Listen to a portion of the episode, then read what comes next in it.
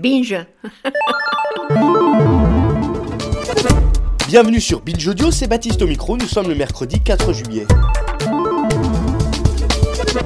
Pour l'histoire du jour, on saute en parachute avec 200 000 dollars. On part sur les traces de D.B. Cooper, braqueur légendaire. En 1971, il braque ses 200 000 dollars dans un avion et s'enfuit en sautant au-dessus de l'Oregon. Pendant 45 ans, le FBI se casse les dents sur l'affaire. L'individu est-il mort? Vit-il tranquillement au Mexique? L'affaire est close en 2016. Mais Tom Colbert, réalisateur américain, aidé d'anciens enquêteurs du FBI, affirme avoir découvert la véritable identité du braqueur des airs. En décryptant des lettres envoyées après l'événement par Cooper à la presse, Colbert affirme avoir craqué un code le menant tout droit à un vétéran du Vietnam, Robert Rockstroh. Il accuse le FBI de l'avoir couvert, l'organisation était en possession des lettres depuis le début, reste à savoir si le dossier sera réouvert. Le dénommé Rockstroh, 74 ans, cela coule douce à San Diego.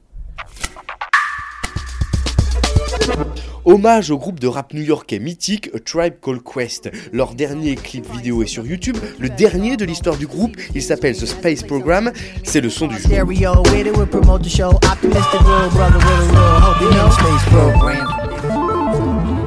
Et puis gros plan sur un nez qui saigne, un nez de femme, un filet de sang coule, croise ses lèvres, imprégné de sang elle aussi, et continue sa course jusqu'au menton, formant ainsi une croix rouge qui rappelle celle de Saint-Georges, ornant le drapeau d'Angleterre. C'est l'image de la campagne du jour, une image choc du National Center for Domestic Violence, sous le visage de cette femme en sang, la légende lapidaire. Si l'Angleterre est battue, elle le sera aussi. Référence à la Coupe du Monde bien sûr, mais aussi à une étude de l'université de Lancaster, réalisée lors de la Coupe du Monde précédente, en 2014, les violences conjugales augmenteraient de 26% lorsque l'équipe d'Angleterre joue, de 38% si jamais elle perd. Une Angleterre qui jouait hier soir contre la Colombie.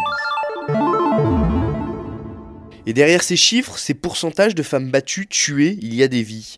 Libération s'est fixé pour mission de faire le jour sur ces vies disparues. Chaque mois, la presse locale est épluchée à la recherche de meurtres conjugaux. Le mois de juin vient de paraître, c'est l'info du jour. Et on y apprend que Marnia, dans l'Essonne, est morte poignardée par son compagnon. Il la soupçonnait de la tromper, elle avait 45 ans et trois jeunes enfants. Aline était danseuse professionnelle, son corps a été retrouvé carbonisé dans la voiture de son partenaire, elle avait 35 ans. Elles sont neuf à être tombées sous les coups des violences conjugales en juin 2018, Libération leur donne au moins une histoire, un âge, un nom. C'était le flash de Binge Audio, à demain. Binge.